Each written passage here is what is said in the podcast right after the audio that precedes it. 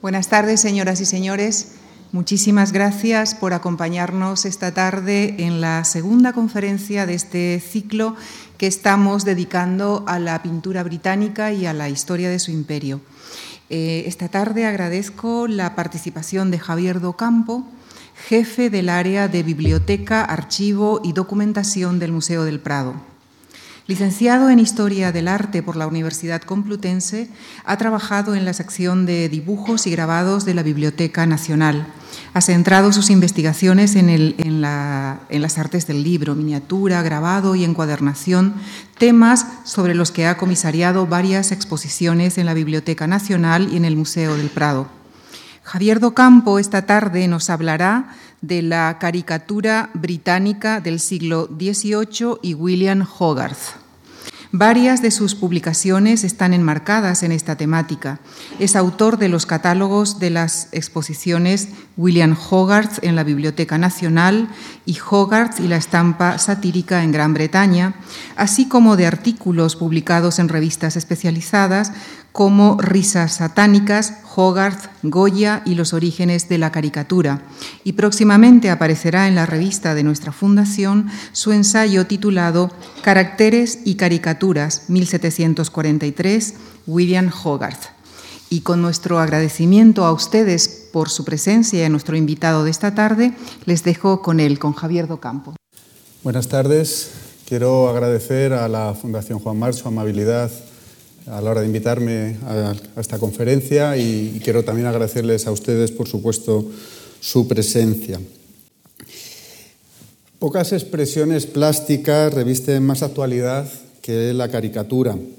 Frente a un arte contemporáneo cada día más ensimismado, cada vez más metido en, ferias y en museos, la caricatura parece haber conservado en nuestros días todo su potencial de crítica a los poderes establecidos y a las religiones, toda su capacidad de revulsivo para aquellas mentes incapaces de reflexionar por sí mismas y por ir más allá de los dictados establecidos.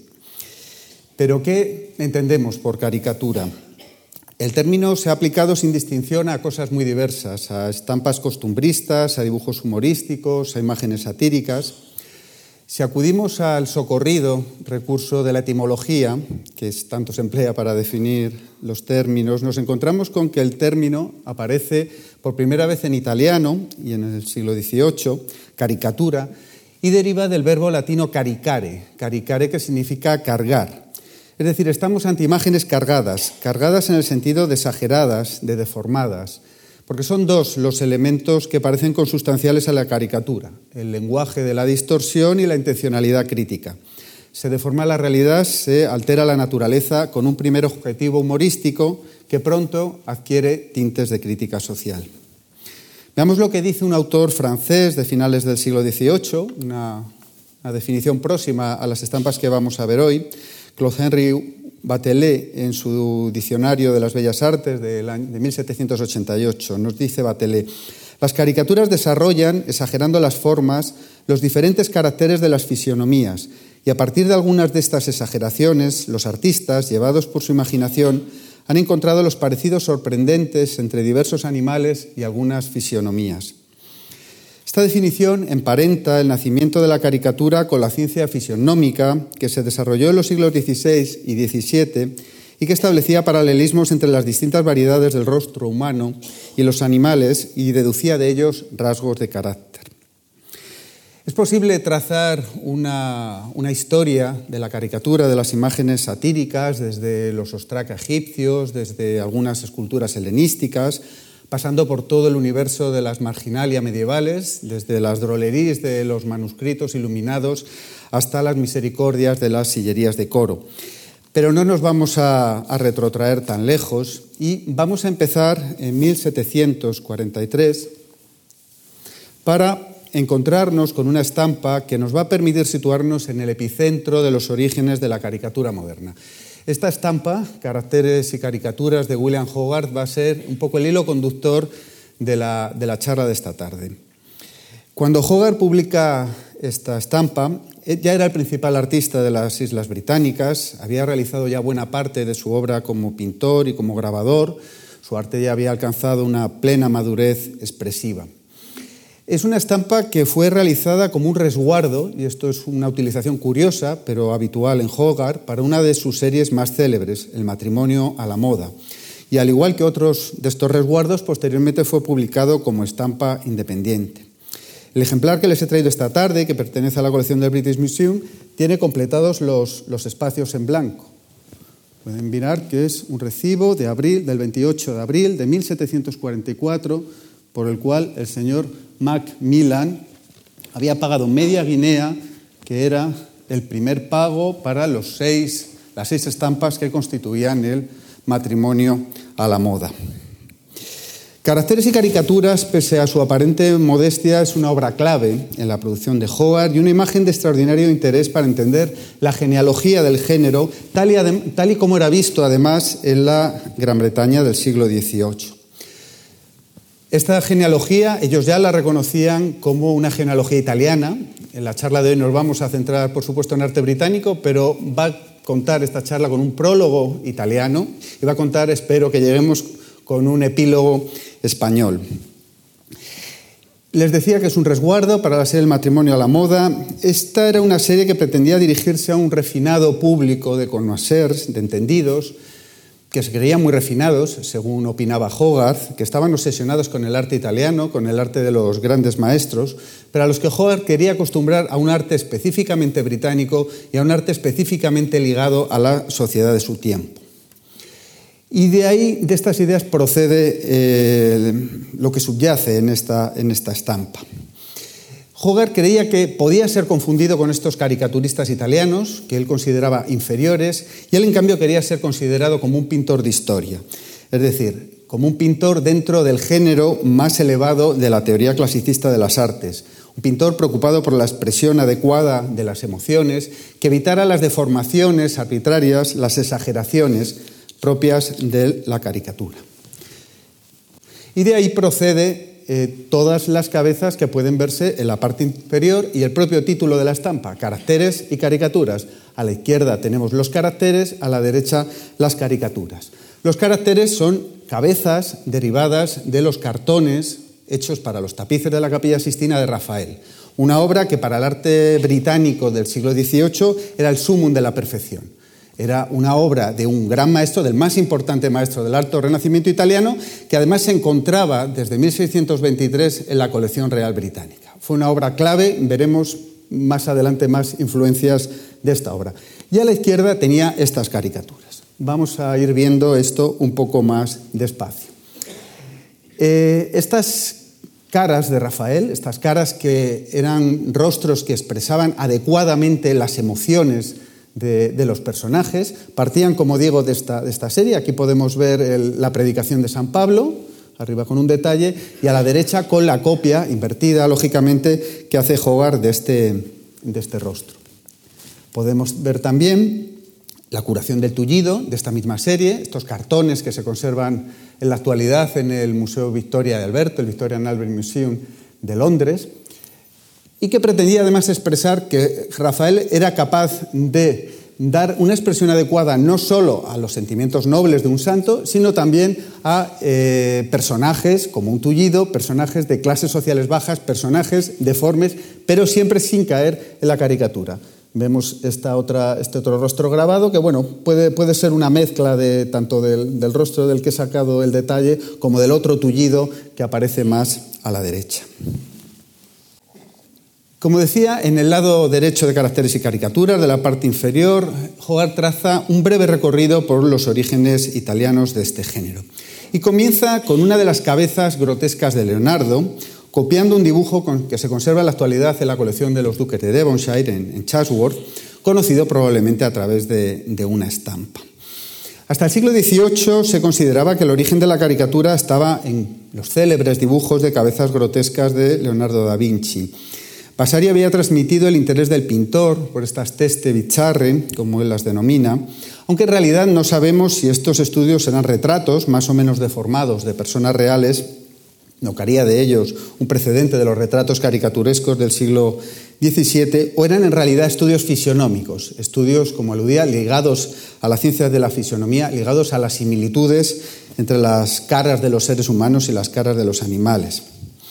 El propio Leonardo los denominaba visi monstruosi y es interesante porque en algunos de ellos, como bueno, el de la izquierda sería otro más, pero el de la derecha es uno de estos estudios en los que Leonardo contrapone idealizados rostros juveniles con rostros de ancianos más o menos deformados, más o menos cercanos a la caricatura. Se ha especulado sobre si en, estas dicotomías entre idealizados rostros juveniles y rostros ancianos había una cierta carga moral. Parece que no. Creemos que en realidad Leonardo nunca sacó consecuencias morales de estas, de estas contrastes, de estas dicotomías. Decía que las cabezas grotescas de Leonardo fueron ampliamente difundidas a través de copias dibujadas por su discípulo Melchi y también de copias grabadas algunas grabadas por el grabador checo afincado en Gran Bretaña, Lau Hollar, tienen algún, algún grabado de, de, Hollar en la exposición, como estas célebres, una de las más famosas de Leonardo, las cinco cabezas grotescas. Pueden ver el dibujo a la, izquierda, se conserva en la colección real británica, y la copia grabada de Venceslau Hollar. Algunos de los dibujos de Melchi, que durante mucho tiempo se atribuyeron a Leonardo, dieron pie pues, a cuadros. Aquí tenemos un ejemplo muy, muy conocido, la, famosa Duquesa Horrible, la Ugly Duchess de, la National Gallery de Londres, que es un cuadro de Kentin Machis y que deriva claramente del dibujo que pueden ver a la derecha y que es uno de estos dibujos de Melchi. Pero volvamos a caracteres y caricaturas y veamos las caricaturas siguientes que nos indica Hogarth. Junto a la cabeza de Leonardo Hogar lo que situó fueron dos copias de los Due Philosophy de Aníbal Carracci. A finales del siglo XVI, los célebres pintores boloñeses, Aníbal, Agostino Carracci, crearon las primeras caricaturas propiamente dichas. Y como digo, bueno, la historiografía moderna ha ido matizando toda esta genealogía, pero en el siglo XVIII, cuando Hogarth realiza caracteres y caricaturas, creían a pies juntillas este, esta historia. No deja de ser sorprendente cómo dentro de la Academia del Incaminati, de la academia que, elaboró la, corriente más clasicista de la pintura del siglo XVII, pudieron darse estas, eh, caricaturas, estos retratos satíricos que tuvieron una influencia y un éxito enorme, muchos de ellos, como en este caso, reproducidos y dados a conocer a través de estampas. Malvasía, la principal fuente de estudio de la escuela boloñesa, nos habla del interés de los hermanos Carracci por la perfecta diformidad, nos habla de él, que sería el contrapunto paródico, el contrapunto relajante de alguna manera de las rígidas teorías clasicistas que se desarrollaban en la academia recordar también una serie de pinturas costumbristas de los Carracci, influidas por la pintura flamenca, que nos hablan de este, de este interés de los Carracci por representaciones de, la vida cotidiana. Caricaturas de Carracci, de los Carracci, tanto de Agostino como de Aníbal, incluso del primo de Ludovico, hay ciertamente abundantes, como este enano del, del Curtol, o como esta hoja muy interesante porque nos sitúa también en eh, el origen de esta, serie de cabezas que estamos viendo de caracteres y caricaturas. Es decir, Leonardo está tomando este tipo de estudios que eran también muy abundantes entre los caricaturistas. El ejemplo de los Carracci se extendió pronto entre los propios componentes de la escuela boloñesa y uno de los primeros en cultivar el género fue Domenico Champieri, el domeniquino, un pintor bien conocido, alumno de Ludovico, próximo a Aníbal, del que tenemos algunas imágenes. Quizá la más famosa de las caricaturas de Domenichino es esta, que tenemos a la izquierda, y que, de la cual nos relata Passeri, otro, otro tratadista y otro historiador del momento, nos relata de manera muy viva cómo es el origen, cuál fue la, ¿Qué hay detrás de esta caricatura? Sabemos que Domenichino estuvo residiendo con el cardenal Pietro Aldobrandini en Frascati y allí realizó la primera o una de las primeras caricaturas que tenemos de un individuo concreto, en este caso el teólogo, no sabemos muy bien el nombre de este teólogo, pero la descripción de la parte inferior nos habla del teólogo de la villa Aldobrandini y que se conserva también en, Chatsworth. Guarchino, Giovanni Francesco Guerrieri, otro pintor bien conocido, también realizó una serie de cabezas grotescas más en la línea de Leonardo, cabezas que no, en principio no son retratos eh, concretos de personas, de personas especiales. Bernini, otro, otro autor famoso, celebérrimo, uno de los grandes artistas, como todos conocemos, del siglo XVII italiano, fue el gran cultivador de la caricatura en la Roma, en la Roma del siglo XVII les traigo aquí a la derecha, pues probablemente las caricaturas más conocidas de Bernini, la de Scipione Borghese, una caricatura sorprendente por la, por la eficacia que, que nos transmite la, fisionomía del, cardenal y por la modernidad. O esta famosa caricatura también, que se conservan estas tres en, la Biblioteca Vaticana, de un capitán, de un capitán de, la guardia de, Urbano, de Urbano VIII, con este cuello de jirafa, con esta cara completamente, parece sacada de, una, de un periódico actual o la famosa, muy famosa caricatura de Inocencio X, que vemos en la parte superior, reducido casi a, una especie de insecto. Es conocido que, Inocencio X padecía de gota y que recibía sus visitas en la, cama. Aquí aparece pues, con, su, con su tiara papal y, parece que señalando algo y con un perfil, pues sí, sí, casi como un, como un insecto. Caricaturas de Bernini siguen saliendo al mercado. Hace pocos años el Metropolitan compró este, esta especie de figura de nano.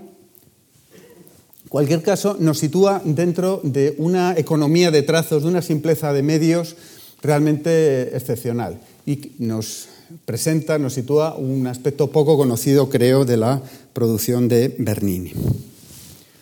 Si volvemos a caracteres y caricaturas, avanzamos en el tiempo, porque eh, Hogarth ha tomado una caricatura del siglo XVI, de Leonardo, ha tomado caricaturas del siglo XVII de los Carracci, pero también acude a caricaturistas contemporáneos, todos, de, todos ellos italianos. Y llegamos a la obra de Pierleone Ghezzi, que fue probablemente el más conocido, el más importante de los caricaturistas italianos del siglo XVIII. La caricatura italiana de, este, de, esta época tiene, curiosamente, empieza a tener relación con Inglaterra, con los numerosos viajeros británicos que dentro del periplo bien conocido del Grand Tour pasaban como, etapa obligatoria por las ciudades italianas. Era muy habitual que los, estos aristócratas, estos viajeros, se hicieran retratar bien por, por, artistas, digamos, serios o bien por caricaturistas. Y este es el caso que tenemos en la pantalla. Se trata del inglés Thomas Bentley, que fue, como les digo, eh, caricaturizado y dibujado por Pierleone Ghezzi y es la caricatura que emplea Hogarth en caracteres y caricaturas. De Ghezzi también se conserva la mayor parte de su producción dibujada en dos conjuntos de la Biblioteca Vaticana, conocidos como Il Mondo Vecchio y como Il Mondo Nuovo, y de nuevo fue también muy difundida su producción a, través de la estampa, a través de las estampas de Arthur Pont, que es el autor de esta que vemos en la pantalla. Más caricaturistas, ya nos situamos un momento dentro de la caricatura italiana del 18. En Venecia fue Antonio María Zanetti el que introdujo el nuevo género, con estas caricaturas de gran libertad de trazo, capaces de, captar con un breve golpe de, de, pincel los defectos físicos, morales de las figuras. Y caricaturas realizó también el mayor pintor veneciano del siglo XVIII, Giambattista Tiepolo, al que bueno, podemos encontrar, eh, podríamos pensar que Tiepolo realizaba caricaturas si recordamos su gusto por lo carnavalesco, por lo grotesco, como los dibujos que realizó en torno a la comedia del arte, a la figura de Pulcinella. Sabemos también que, que Tiepolo dibujó a, viajeros, a nobles británicos que pasaban por, por Venecia. Podemos ver en la pantalla esta figura de perfil que yo he llegado a pensar si no está realizada en España, como saben, Tiepolo, murió en Madrid, porque bueno, esta capa y esta especie casi de tricornio que tiene en las manos podría hacernoslo pensar. Está fechado por, casi el año en que, llega, Tiepolo a Madrid. Y su hijo Gian Domenico pues, también realizó estos retratos de perfil dentro de la tradición de Ghezzi, como el que pueden ver en la parte derecha de la pantalla. De nuevo volvamos a caracteres y, caricaturas. hemos visto cómo las tres cabezas de Ghezzi y de Carracci suponen una derivación grotesca y deformada de las tres nobles cabezas de Rafael. Por detrás del grupo, no sé si lo ven justo detrás de la cabeza que acabamos de ver de Ghezzi, aparece un graffiti, una especie de casi de dibujo infantil, porque para jugar representaba el ejemplo de la máxima deformidad a la que podía llegar la caricatura están todas graduadas entre la sublime cabeza de San Juan, pintada por Rafael, y la muy deforme cabeza grotesca, simiesca, realizada por Leonardo.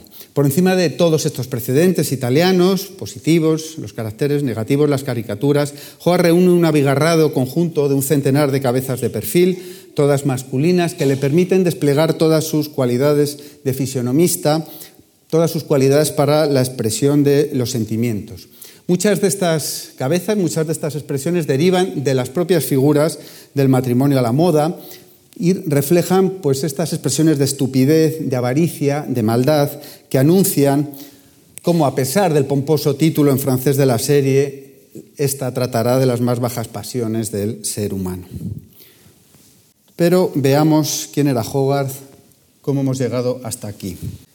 William Hogarth nace en Londres el 10 de noviembre de 1697.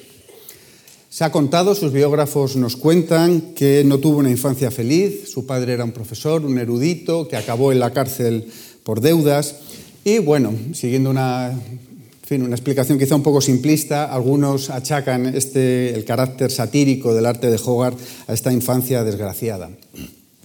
Hogarth se formó como grabador de objetos de plata con un célebre orfebre del momento, Ellis Gamble, y trabajó desde 1714 durante seis años con él.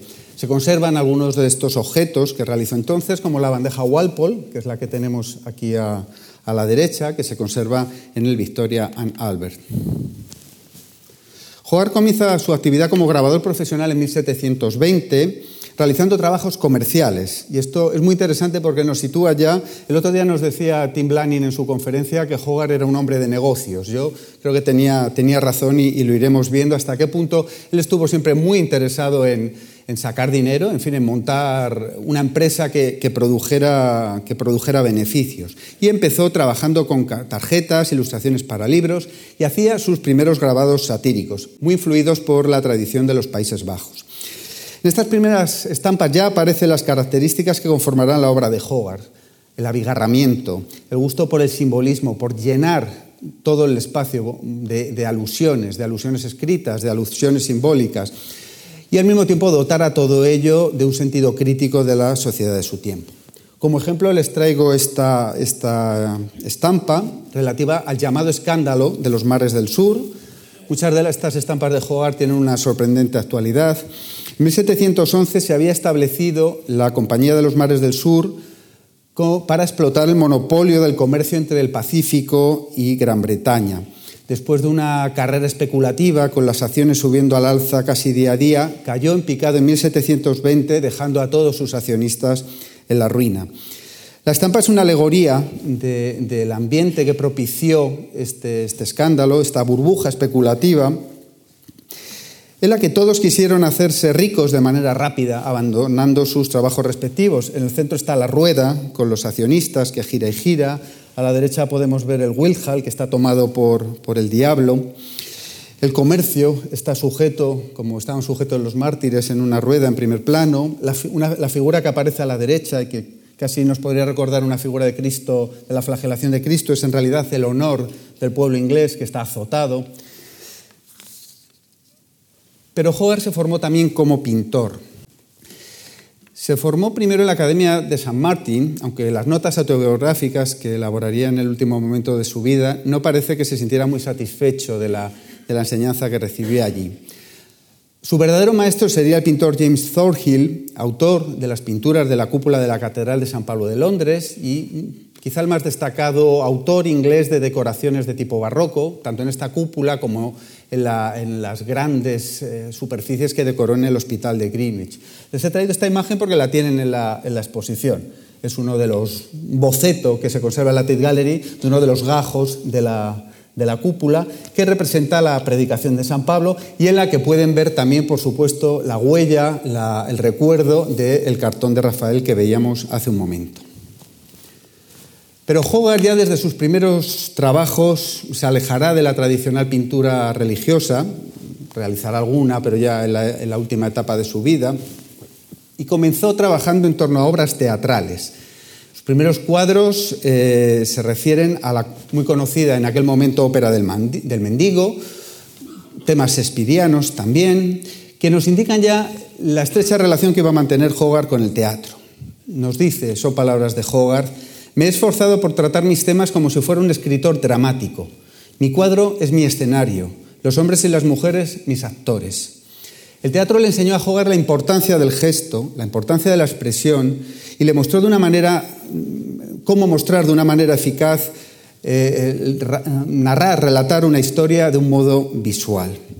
Esto que tenemos aquí es una escena de la ópera de los mendigos de John Gay de 1731, una obra paródica que se burlaba de la música de Händel, tan, tan conocida y tan escuchada en Inglaterra en aquel momento.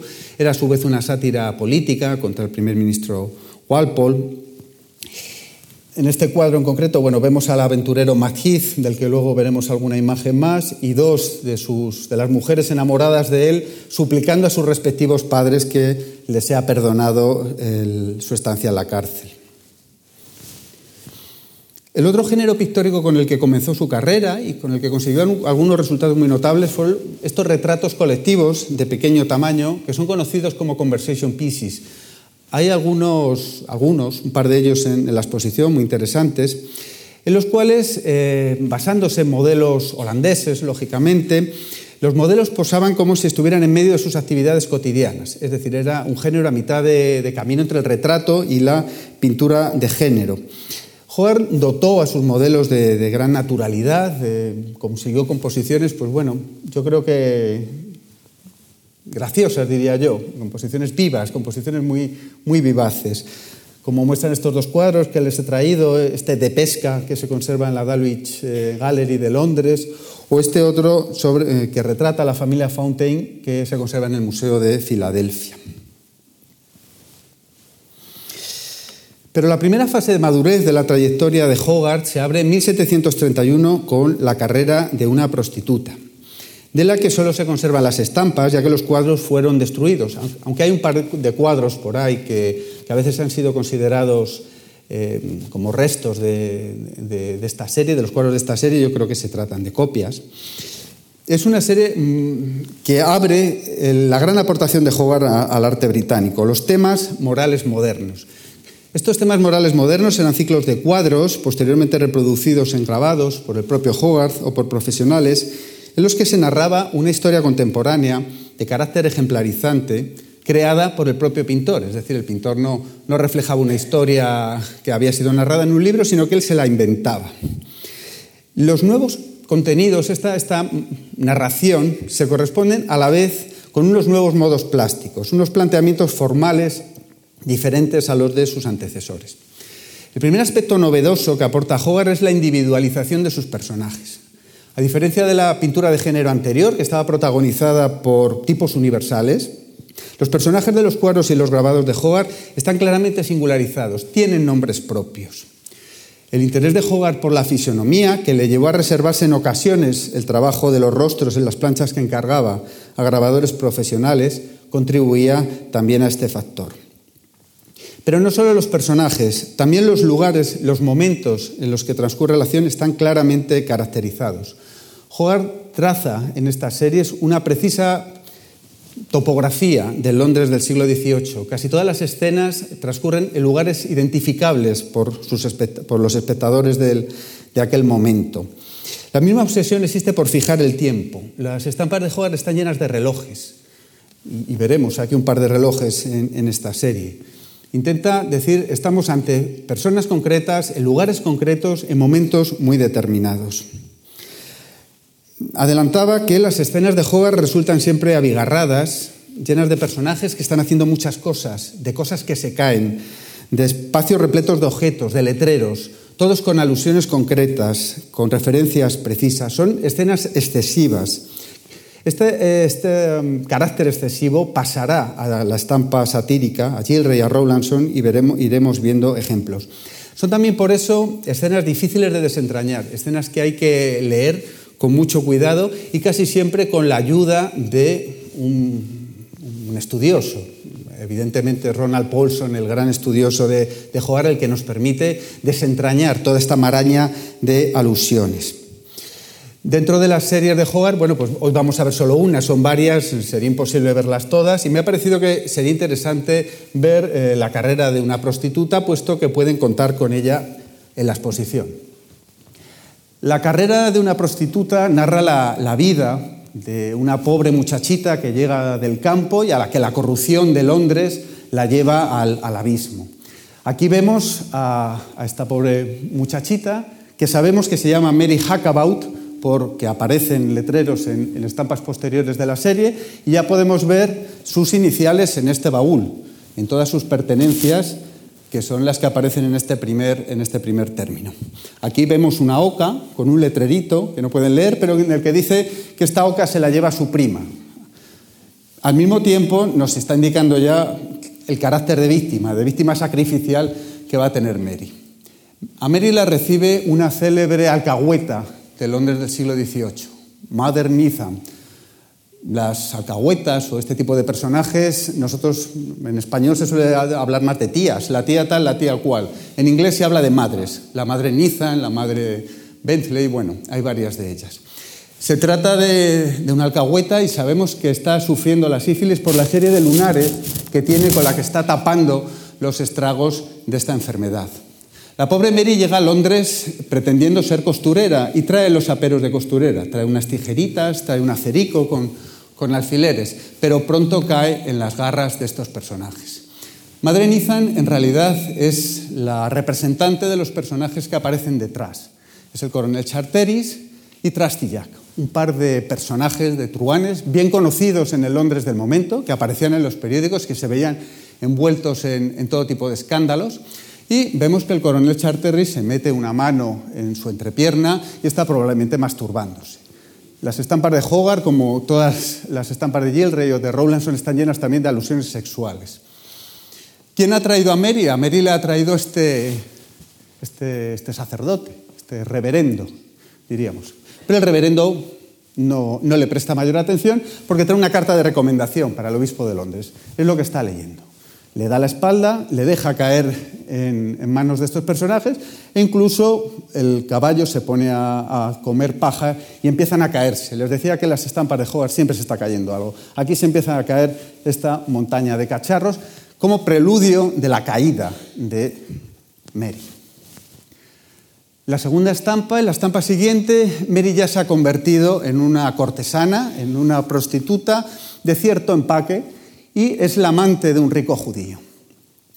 Este rico judío ha entrado de repente en la habitación, en una habitación lujosa, Mary vive bien, va a ser la única, la única estampa en la que Mary va a vivir bien, y ha tenido que dar una patada a la mesa que se cae, en la que estaba de nuevo cosas cayéndose, en la que se estaba tomando el té, para distraer al judío y para que su amante pueda salir eh, por la puerta ayudado por esta criada.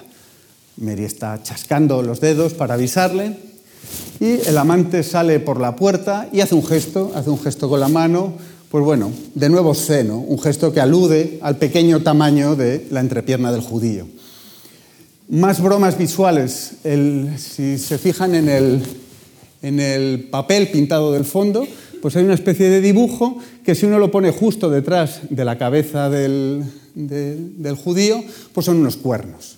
Lógicamente, el pobre judío se ha liado con una prostituta que le engaña constantemente. Más alusiones, este monito que en realidad reproduce las actitudes de, los personajes, una máscara alusiva a la doblez de Mary, un espejo alusivo a su vanidad, una serie de cuadros del Antiguo Testamento que también aluden a este tema y en el que no vamos a entrar. En la tercera estampa, Mary ha descendido en la escala social. El judío, por supuesto, la, la ha abandonado y vive pues ya en una casa mucho más humilde. Mary, bueno, no les decía en la, estampa, en la primera estampa, Mary ya tiene un reloj. Ahora mismo no lo veo, pero bueno, tiene un reloj, créanme.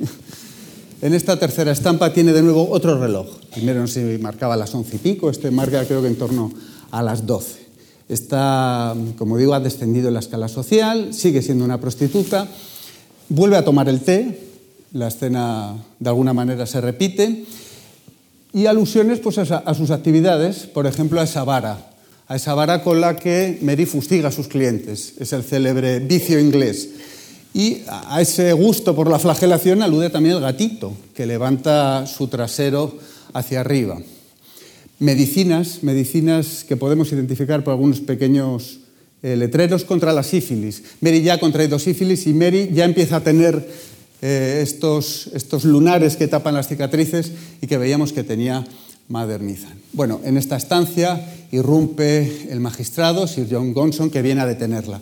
Aunque eso sí, Mary está tan en desabillé, tan enseñando el escote, que Gonson se para un momento a contemplarla.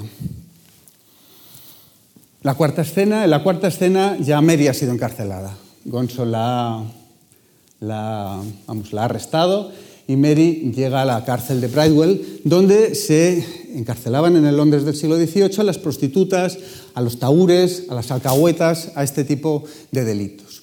¿Qué hacían los presos de, Bridewell? Batir cáñamo, batir cáñamo para hacer eh, cuerdas. estas cuerdas que fabrican los, los, los, presos de, de Bridewell pues eh, sirven también, por supuesto, para ahorcar. Y aquí, bueno, no sé si se llega a ver, me temo que no, hay una caricatura muy simple, muy lineal, del en el que aparece ahorcado el propio magistrado Gonson. Todo lleno de, por supuesto, de detalles, de, letreros, el hombre en el cepo, better to work than stand as, mejor trabajar que estar así, el pilar que aparece ah, en la parte está casi central, el salario de la, vagancia, el salario de, la ociosidad, eh, este, este, preso que en realidad sabemos que es un taur por estas cartas que hay en, la parte baja, el, el perro de presa que ha sustituido al gatito, todos los detalles van teniendo un significado. La criada, la criada que aparece en la estampa anterior, aquí ya se está probando las medias de su amo.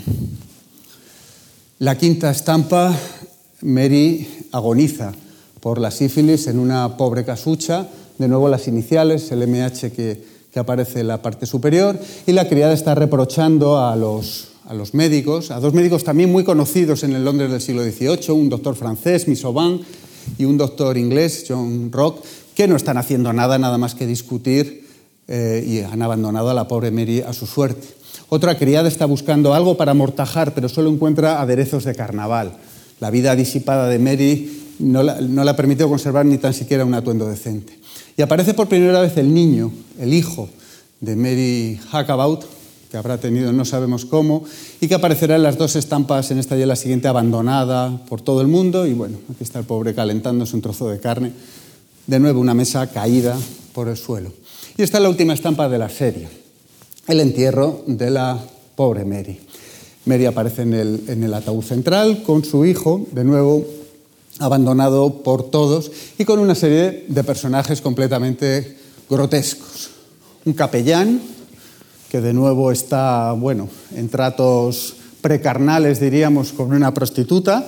Todos son alusiones, la ramita de tejo hacia arriba, la copa que se, que se derrama, la expresión pícara de la una y atontada del otro, la, criada que aparecía en las estampas anteriores sirviendo una copa con gesto desaprobatorio al, capellán, una prostituta que nos puede recordar a, la primera Mary, una prostituta inocente, pero que está mirando su futuro en el rostro de, la afinada, de la difunta.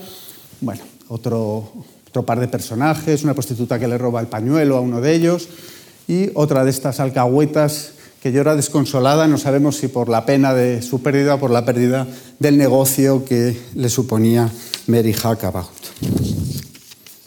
Bueno, ver una serie de Hogwarts en, detalle me parece que permite, que permite entender un poco en qué consisten estos eh, temas morales modernos. Bueno, el tiempo avanza y me parece que voy a tener que darme un poco más de prisa.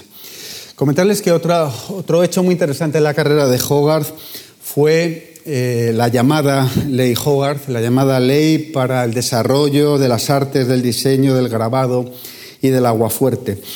Las estampas de Hogarth tuvieron un éxito enorme y esto hizo que fueran copiadas desde fecha muy temprana. Y además que fueran copiadas de una manera muy curiosa, que cuentan tal en una serie de artículos muy interesantes, porque Hogarth era consciente de, que podían ser copiadas y no permitía que nadie entrara en su estudio con un, con un, con un, cuaderno, con un lápiz o con lo que fuera. Entonces son copias hechas de memoria, copias de gente que llegaba a su estudio, que veía la escena y que luego se la describía a un dibujante y que luego posteriormente reproducía este dibujo en estampas. Y es el caso que tenemos aquí. Es la primera estampa de la siguiente serie importante de Hogarth, La carrera del libertino, que narra pues, otra vez la historia de, una historia de caída, la historia de un joven heredero que dilapida su fortuna y acaba malamente. Pueden ver a la derecha una de estas copias y, a simple vista puede parecer extraño porque no, no, se parecen mucho. Los personajes coinciden, pero las formas no. Son una de estas copias hechas de memoria a partir de, de las imágenes de Hogarth. Hogarth se enfadó mucho porque, como decíamos, era un hombre de negocios y propuso una ley al Parlamento que concedía a los artistas los derechos exclusivos sobre su obra durante un periodo determinado. La ley se presenta el 5 de febrero de 1735 y se aprueba el 25 de junio. Se conoció desde entonces como Ley Hogarth y protegía al autor frente a copias no autorizadas durante un periodo de 14 años. Cada copia que se encontrara recibiría una multa de 5 chelines. Es probablemente la primera ley que se realiza en Europa para la defensa de los derechos de propiedad intelectual de los artistas. La siguiente serie importante, esta serie que citábamos, para la cual sirvió como, como recibo, como resguardo, mejor dicho, caracteres y caricaturas, fue El matrimonio a la moda, que de nuevo narraba otra historia, en este caso de un matrimonio entre el hijo de un conde arruinado y la hija de un rico comerciante que acaba, de mala manera. Aquí, en este caso, sí se conservan las, pinturas, que pueden ver, estas son las tres primeras estampas de la serie, pinturas muy conocidas porque se conservan en la National Gallery de Londres y las estampas correspondientes a la, izquierda. En 1747 la serie Laboriosidad y Pereza abrió una nueva etapa en la producción gráfica de Hogarth. Hogarth abandonó el progresivo refinamiento técnico que desde la carrera de la prostituta hasta el matrimonio a la moda había emprendido y decidió acercar sus grabados a estampas populares en busca de un público más amplio. De nuevo, Hogarth buscaba vender más sus estampas. El estilo cambió, es un estilo más directo, más inmediato. Mm, fueron varias las series que realizó en, este, en, esta nueva manera. Les he traído una de las más conocidas, Beer Street y Jean Lane, compuesta solamente de dos, de dos estampas, y que era una serie destinada a saltar las virtudes de la cerveza y a denigrarlas de la ginebra, que en aquel momento se había convertido en una verdadera plaga, hasta el punto de que Hogarth acabó promoviendo una ley. Hogarth es un pintor que, detrás del cual hay varias leyes. En 1751, la llamada Gin Act, la ley de la ginebra, por la que se reducía el número de comercios, se duplicaban los impuestos, incluso se ofrecían recompensas a quien denunciasen a destiladores ilegales etcétera. Bueno, las estampas son muy simples, estas no requieren tanta explicación, pero bueno, ven ustedes gente muy feliz con grandes jarras de cerveza y bueno, la ciudad floreciente y próspera y solamente el, el prestamista, el usurero, ve cómo su negocio se arruina. Aquí ocurre exactamente lo contrario, la ciudad está hecha un caos, las casas se caen, las mujeres borrachas dejan caer a sus hijos, los hombres mueren de inanición y llegan incluso a disputar un, hueso a, un perro y el único que tiene un negocio floreciente es el, prestamista que podemos ver aquí a la, izquierda. Hogarth fue también teórico y esta, estampa la pueden ver en la exposición y eh, publicó en 1753 un libro llamado El análisis de la belleza, un libro curioso que nos bastante divorciado de la práctica artística de Hogarth, no, hay demasiada relación entre, entre unos y otros, un libro, bueno, a mi juicio fallido, lleno por un lado de tópicos de la, de la, de la, tradición teórica occidental en torno a la imitación de la naturaleza, la importancia de las esculturas clásicas. Aquí en esta estampa pueden ver el, el, patio de un escultor, con algunos de los ejemplos más conocidos de la estatuaria clásica, el torso del Belvedere o, la Venus Medicis, que él consideraba como, modelos a imitar, por otro lado, como, cualquier artista de su periodo. Aspectos más originales fue su obsesión por lo que él llamaba la línea serpentina, que, es, que, es que era una, línea circular, eh, no circular, eh, como decirlo, helicoidal, una línea helicoidal en torno a un cono, a la cual él desarrolla un complejo razonamiento. La pueden ver en la, en la figura 26, en la parte superior, en el centro. Y quizá sus reflexiones en torno a la influencia de esta línea en los objetos cotidianos, por eso ven una serie de corsés, por ejemplo, o de lámparas, le hacen de alguna manera, algún crítico así lo ha dicho, un precedente de los teóricos del diseño. Yo ahí creo que quizá exageran un poco. Bueno, como quiero acelerar un poco para, hablarles de otros temas, decirles simplemente que en los últimos años Joa realizó varias series de tema político. La más conocida es esta carrera electoral, para la, cual realizó unos cuadros de gran tamaño que se conservan en el Museo Soane de, de Londres, cuadros que están entre lo mejor de la producción pictórica de Hogarth, en torno a unas elecciones que se celebran en Oxfordshire y en la que los dos partidos, los Whites y los Tories, que, se disputaban el poder en la Inglaterra del, del momento, pues bueno, pelean con todo tipo de, artimañas, pero eso sí, dentro ya de lo que podríamos llamar una carrera electoral moderna. Hay muchos, cuando uno estudia estos cuadros, estas estampas, encuentra muchas similitudes con lo actual porque realmente la sociedad inglesa de este momento era la sociedad más avanzada, la sociedad más cercana a lo que hemos vivido los europeos con posterioridad. Una serie de cuatro estampas. En la primera era el banquete electoral, en la segunda la visita del candidato a su circunscripción y todas sus añagazas para conseguir votos. La, la escena de la votación en, la parte derecha, de nuevo pueden ver los cuadros y las estampas. Y la última relativa al cortejo de los diputados, que acaban cayéndose todos también, siempre figuras cayéndose.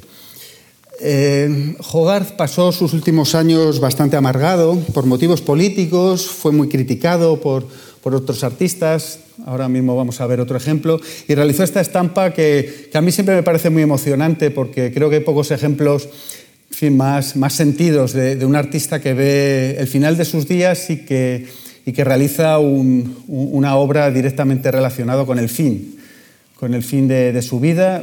Aquí está esta imagen del tiempo que muere, que sala eh, esta humareda que pone finis, el fin del mundo, en, esta, en, esta, en, este dispositivo propio de una, de una horca, del que cuelga una enseña con, todo el mundo muriendo, faetón arriba, cayendo, eh, todos son escenas de caída, todo tipo de objetos rotos, su paleta rota también en primer plano, una estampa bastante amarga en torno al fin de Hogarth.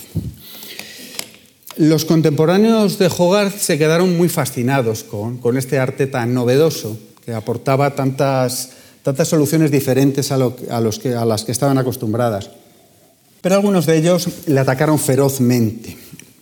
Eh, les traigo estas estampas muy conocidas de, de Paul Sandby, Paul Sandby, que, bueno, fue posteriormente un, interesante paisajista, pero que entre diciembre de 1753 y abril de 1754 realizó y publicó una serie de ocho estampas que él llamó el análisis de la deformidad. Lógicamente era aludiendo al, análisis de la belleza del propio Hogarth y se metía, en las que se metía amargamente contra, contra Hogarth.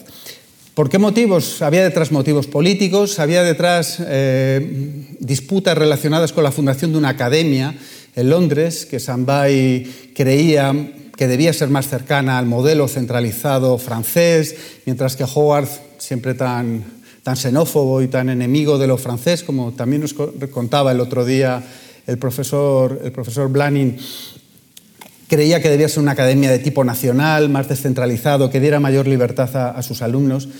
Dos de estas estampas, el burlador burlado, en la que vemos a Hogarth convertido aquí en un enano y dibujando una escena tan absurda como un sacrificio de Isaac, en la que Abraham está pegándole un tiro a, Isaac y en la que el ángel que aparece en la parte superior por lo que está es orinándose sobre las otras figuras. O esta otra, titulada El autor se vuelve loco, la que aparece de nuevo Hogarth metido en el manicomio de, Bedlam y dibujando una serie de, imágenes completamente absurdas. En algunos de estos remarques, de estas figuras laterales grabadas, aparece Hogarth, por ejemplo, intentando deshacerse de, sus, los ejemplares del análisis de la belleza que no, que no podía vender de ninguna manera. Para que no nos quedemos con esta imagen tan negativa y tan vengativa de Sandby, les he traído un par de ejemplos de estos paisajes muy notables. Hubo el año pasado o el anterior, no recuerdo bien, una exposición sobre Sandai en la, Royal Academy de Londres, rescatando un poco esta figura. Es una figura muy interesante y les traigo este precioso retrato que le pinta a Sandai. Él es, eh, el personaje, no el pintor. Eh, otro, otro pintor, Francis Coates, y me parece que es uno de los primeros ejemplos de un artista mirando a la naturaleza, aunque en este caso sea a través de la ventana de su casa. Otro artista interesante, mucho más limitado, mucho más secundario, es este George Vican el joven, del que les traigo pues, su obra más conocida, un retrato de Walpole, conocido también como el bostezo de, Gran Bretaña, en el que hasta el título es irónico, si uno lo intenta leer, del Prime Minister, lógicamente es como alguien bostezando. Es curioso señalar cómo la, tanto la boca como los ojos están derivando de la, cartilla de, Rivera, del pintor español hispano-napolitano del, del siglo XVII, y otra, imagen de, un comerciante eh, realizada a la manera de Archimboldo con todo tipo de, elementos del comercio y que nos introduce ya en, una, en, estas estampas iluminadas a mano, estos aguafuertes iluminados a mano, que constituirán la técnica más habitual de la estampa satírica británica. La Revolución Francesa tuvo una profunda repercusión, por supuesto, en toda Europa y también en la sociedad y el arte británicos. Se interrumpió la exportación de estampas hacia el continente al tiempo que disminuía la demanda de grabados de reproducción y de temas serios. La cascada de acontecimientos que vivió Europa entre 1789 y 1815 dio a los eventos políticos una repercusión inusitada hasta entonces y una cada vez mayor demanda de imágenes de actualidad, imágenes que narraran todo eso que estaba pasando. Lógicamente fue Francia, el principal teatro de la Revolución, donde primero comenzaron a verse todos estos hechos desde el prisma de la caricatura, empezando por el propio Jacques-Louis David, el célebre pintor del juramento de los Horacios y del resto de las Sabinas, presentó el 27 de marzo de 1794 al Comité de Salud Pública, y cito textualmente, dos caricaturas de su propia invención, una mostrando un ejército de jarras dirigido por George, al que arrastra un pavo, George, el rey de Inglaterra, Jorge III, la otra representando al gobierno inglés en forma de un horrible monstruo ornado con sus insignias reales, que es esta estampa que tenemos en la pantalla. Sin embargo, fue la rica tradición dieciochesca, el ejemplo de Hogarth y sin duda un grado de libertad superior al que se gozaba en el continente, lo que hizo que fueran los caricaturistas británicos los que plasmasen de modo más certero los principales acontecimientos y reflejaran de la forma más ácida la sociedad del que ha sido llamado el siglo de los caricaturistas. Serán dos los artistas clave en esta, en esta etapa de oro de la caricatura inglesa los dos representados en la exposición que tenemos arriba. James Gilray y Thomas Rowlandson. Ambos fueron muy prolíficos, aunque su arte discurrió por caminos diferentes. Gilray es el maestro de la caricatura política más ácida, más cruel, más distorsionada, mientras que Rowlandson es siempre un artista más amable, más eh, pendiente de la sátira social, no tan amargo como Gilray.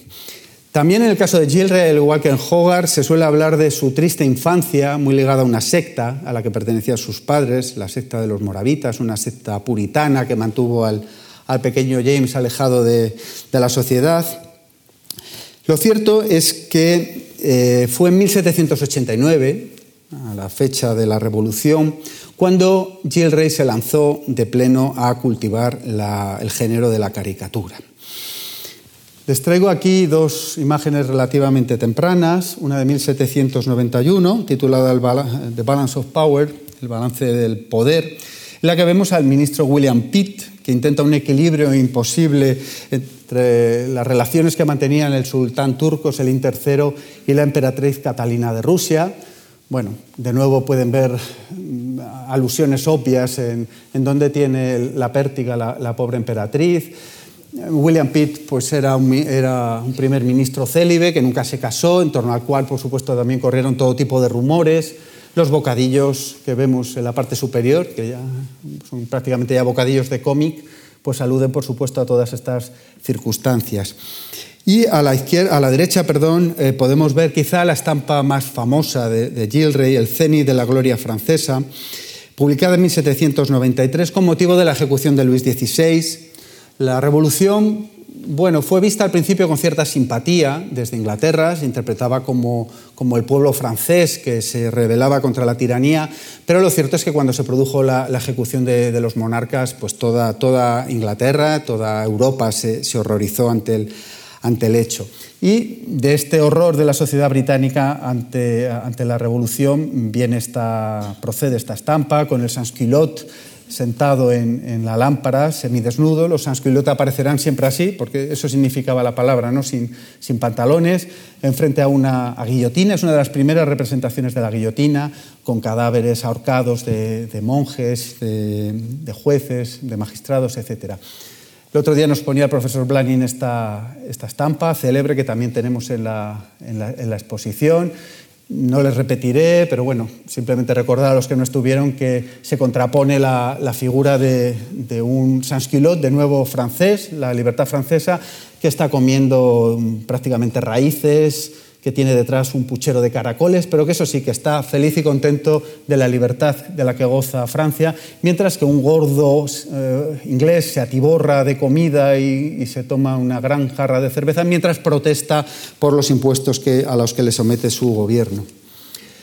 Eh, Gilles Rey también tiene una serie muy interesante de sátiras de, las obras del pintor suizo Fischli, este pintor prerromántico que anuncia, que anuncia este estilo sublime de, Blake o de, otro, o de, otros artistas. Y aquí podemos ver cómo a, unas, a estas brujas de Macbeth que había, que había grabado Fisley contrapone Gilray estas, esta imagen de Pitt en el centro y de otros dos ministros que lo que están es asustados ante los progresivos síntomas de locura de Jorge III.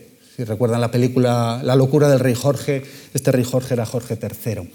También el profesor Blani nos ponía esta, esta estampa, que es la gota, este monstruito que, representa los dolores de, la bien conocida enfermedad. Esta es una de las estampas más divertidas y más ingeniosas, a mi juicio, de, de Gilrey.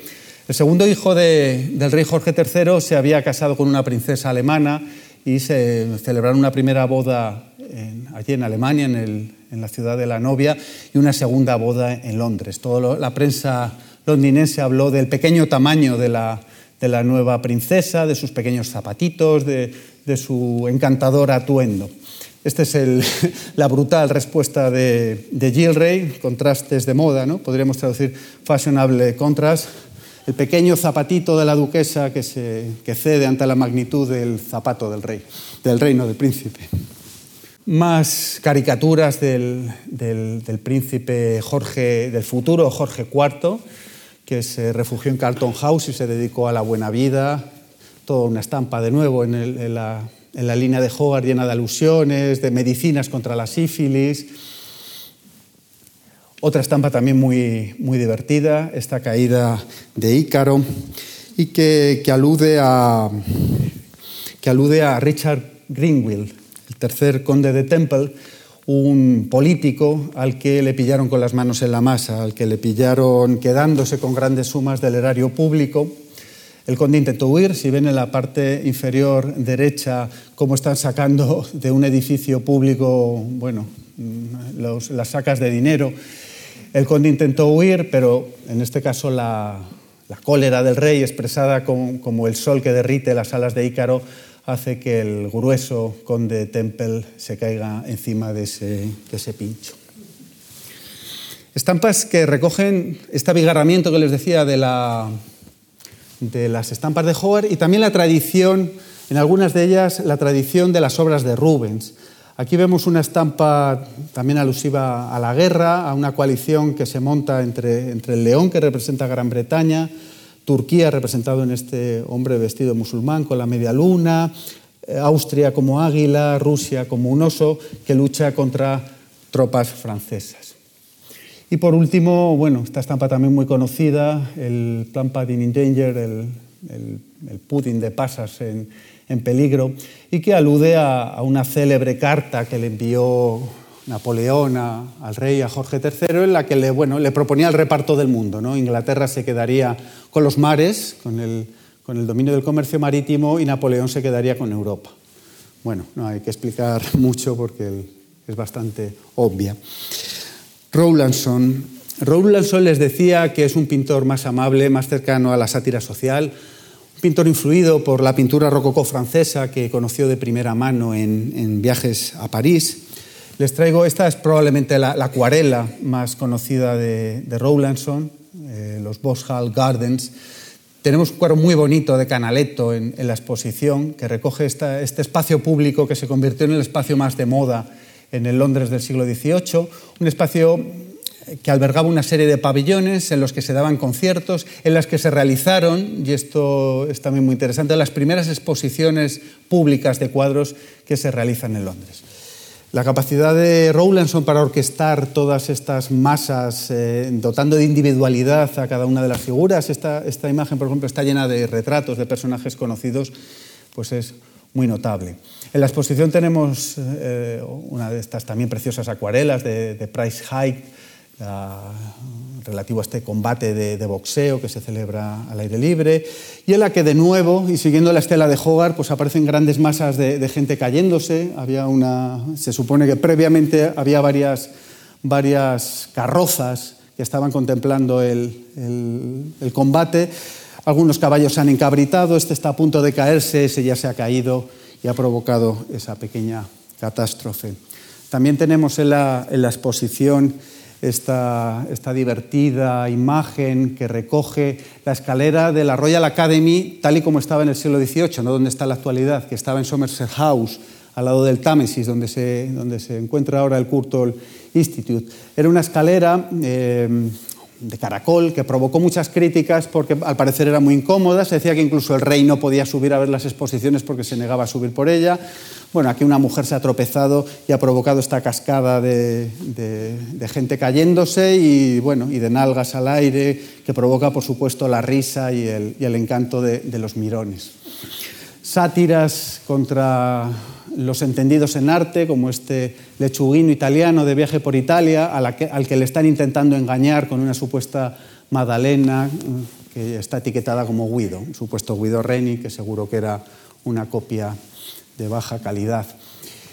En la última etapa de su vida, Rowlandson se, se dedicó fundamentalmente a la, ilustración de, obras y en la exposición tenemos también el primer tomo de este tour del doctor Syntax, que además tiene detrás una historia muy interesante, porque no se trata de las ilustraciones para un texto dado, sino al revés. Eh, Rowlandson fue elaborando una serie de imágenes en torno a las cuales, y a posteriori, un autor, Thomas Combe, fue creando una historia.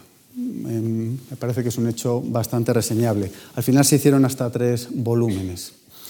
Otra, otra de estas imágenes de una serie distante, que, distinta perdón, que hace para el mismo editor y que parte de la danza de la muerte de, de Holbein y pretende reflejarla con, con hechos contemporáneos. En la última etapa de su vida, Rowlandson realizó una serie de estampas y de dibujos pues, abiertamente pornográficos. Algunos de ellos de carácter más crítico, les he traído este que se llama Goodbye y cuyo tema es también evidente.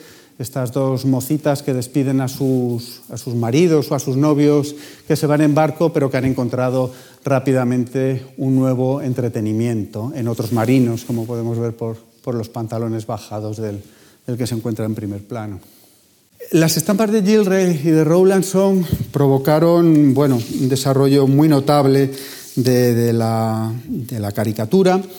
Y me parece interesante de estas dos imágenes de dos tiendas, de, vamos, no, perdón, no de dos tiendas, dos imágenes de la misma tienda, de la tienda de Hannah Humphrey, que era quizá la más conocida de Londres, en torno a la cual eh, se, se, agolpaban las muchedumbres para ver, para ver las, últimas, las últimas estampas. Algunas de, y las que se pueden ver aquí son, son del propio Gilray. Las estampas se vendían, incluso se alquilaban, y esto es muy interesante, se alquilaban álbumes completos, que la gente se llevaba a su casa durante una semana o 15 días, los veía, se reía y los devolvía al cabo del tiempo. El último gran eh, caricaturista inglés es George Cruikshank, un caricaturista que de alguna manera recoge toda la tradición de Gilray y la proyecta dentro de la, de la tradición victoriana ya avanzado el siglo XIX, un artista que no está, no está representado en, en la exposición, que comienza con estas caricaturas antinapoleónicas, como podemos ver aquí, que continúa con otras eh, muy en la línea de Gilray. Esta es interesante señalar que, porque tenemos documentación, que sabemos que el propio Cruikshank hizo una estampa que coloreó, él mismo y que posteriormente en el taller los, eh, los coloreadores, los que añadían el color acuarelado a estas estampas, copiaron exactamente los colores diseñados por Cruikshank y nos indica una, una Una práctica que debió de ser más habitual, pero de la que no tenemos constancia en todos los casos. Una sátira política en torno a Jorge IV y su esposa Catalina, que, bueno, dice, ah, seguro, semejante par nunca ha sido visto que, tan adecuado para encontrarse en su naturaleza. Su naturaleza era pues que eran adúlteros, eh, en fin, por definición. El rey era muy conocido sus adulterios, pero tuvo el valor de presentar una demanda en el Parlamento contra su mujer, una demanda llena de pruebas que llevó en una bolsa verde. Es esta bolsa verde a la que alude, a la que alude donde están metidos el rey y la reina. Bueno, este, Cruikshank en un momento dado se dedicó a la realización de viñetas de, los cuentos de los hermanos Green, como podemos ver, de obras de Dickens, ya muy en, muy la tradición de la, de la, ilustración de libros de mediados del XIX, y en un momento dado se sumó a, un movimiento puritano en contra del alcohol y del vicio, y realizó unas dos series muy conocidas también, muy melodramáticas, muy enfáticas, que fueron La botella y Los hijos de la borracha, en los que se narraba bueno, pues una historia también muy obvia, una pareja de alcohólicos en la que termina el marido asesinando a la mujer y los hijos abandonados. Estos hijos pasan a la siguiente serie llevando una vida absolutamente desgraciada, el hijo acaba loco en la cárcel y la hija acaba suicidándose, en lo que es una estampa realmente notable por la composición y por la novedad que plantea este, este carácter prerromántico de la luna apareciendo entre las nubes.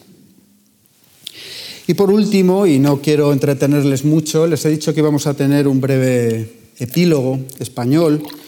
Quiero, bueno, apuntarles solamente, porque ya es muy tarde y, seguro que están ustedes cansados, la influencia que tuvo Howard y la estampa británica en una figura como fue Francisco de Goya tema que, bueno, que me ha interesado y sobre el que bueno, he reflexionado en alguna ocasión. Las estampas de Hogarth, les decía, y las caricaturas inglesas en general se difundieron por toda Europa y España no fue una excepción. Tenemos referencias a, la colección del pintor Luis Pared, que tenía obras de Hogarth, que poseía, poseía un álbum de sus estampas. Y llegamos a 1794 y nos encontramos con que Goya fecha una de sus cartas a Martín Zapater el 2 de agosto de 1800 en Londres. Esto es una broma, una nueva broma de las muchas que gasta Goya Martín Zapater en sus cartas, porque Goya no estuvo nunca en Londres y ni tan siquiera la fecha del 2 de agosto del 1800 era, era correcta, era la cierta. Y se autocaricatura y dice, así estoy. ¿Qué está queriendo indicar Goya con esto? Pues evidentemente se trataba de una alusión humorística al origen británico del género caricaturesco. Mm, Goya tuvo numerosas posibilidades de ver estampas satíricas inglesas. Bueno, no les voy a narrar porque ya les digo vamos mal de tiempo, pero, pero las estampas tenemos numerosos testimonios de viajeros ingleses y también de autores españoles que nos indican hasta qué punto eran corrientes y conocidas estas estampas en España. ¿Hasta qué punto pudo influir la, la pintura de Howard sobre Goya? Pues bueno, les traigo aquí un par de ejemplos en los que evidentemente no hay una influencia directa, sino simplemente una serie de ideas circulando en el imaginario artístico europeo de la segunda mitad del siglo XVIII, pero, pero que me parecen interesantes y que creo que nos han señalado. A la izquierda, los niños Graham, uno de los retratos más bonitos de, de, de en las que vemos al pequeño al pequeño Graham tocando un pequeño organillo para eh, entretener a un a un pajarito metido en una jaula al que está mirando con ojos golosos un gato. Casi medio siglo después, eh, Goya pinta este célebre retrato de Manuel Osorio que se encuentra en el, en el Metropolitan de Nueva York. De nuevo un niño, de nuevo un pajarito, de nuevo un pájaro acechante, que está aquí en la inocencia de la juventud, de la niñez, más bien acechada por las fuerzas oscuras. Bueno, queda esto aquí apuntado. Pero fue sin duda su serie de los caprichos en los que claramente está detrás la influencia, si no la influencia, sí por lo menos el conocimiento, sí por lo menos eh, el ambiente de la, de la caricatura inglesa. Y está tanto en los gestos, en los gestos de esta prostituta del Capricho 17, bien tirada está, que se está ajustando la media, esta célebre esta célebre estampa que, de la que habla incluso Baudelaire en, Las Flores del Mal. Bueno, pues la, mujer que se ajusta a una media aparece varias veces en, la obra de Hogarth, en este caso es una estampa de la carrera de libertino, como mm, gesto propio de una prostituta. El hombre aturdido, el hombre que se sube los pantalones pero con los sentidos perdidos y que, eso, y que ese, aturdimiento le hace además no percatarse de que está provocando un incendio. Son ideas que están en Hogarth, que están en la conversación moderna de medianoche, con este borracho que con la vela está, está haciendo que arda su manga, o en este, en este amante después del intercambio sexual con su amada de, la estampa Before, de la estampa Después, de una serie que se llama Antes y Después, y que tiene la misma cara de aturdido, el mismo gesto al subirse los pantalones. Y no solo Hogarth, estampas como, como, este High Point, no, como era Prospect a High Wind, de, un, grabador muy poco conocido, que representa una mujer a la que el viento desbarata todos sus, todos sus atavíos y que aparece en el, Capricho 36, en Mala Noche. Estampas como esta estampa de Sambay, de un mono pintando, creo que esto no, no se había señalado nunca y que, bueno, podía, podía haber sido conocida. Seguramente hay más estampas aparte de esta de Sambay, toda esta tradición de los, de los monos pintores que sin duda podemos poner en relación. O estampas del mundo en torno al cual una figura monstruosa está gobernando la vida de los seres humanos, con un sentido muy distinto. Esto fue un paralelismo que ya fue señalado por Riva Wolf, pero que en cualquier caso nos está situando ante un, ¿cómo decirlo?, un, un mundo iconográfico, un mundo conceptual que sin duda alguna Goya tuvo en cuenta a la hora de realizar bueno, pues esta serie seminal del arte moderno que fue Los Caprichos de 1799. Nada más y muchas gracias.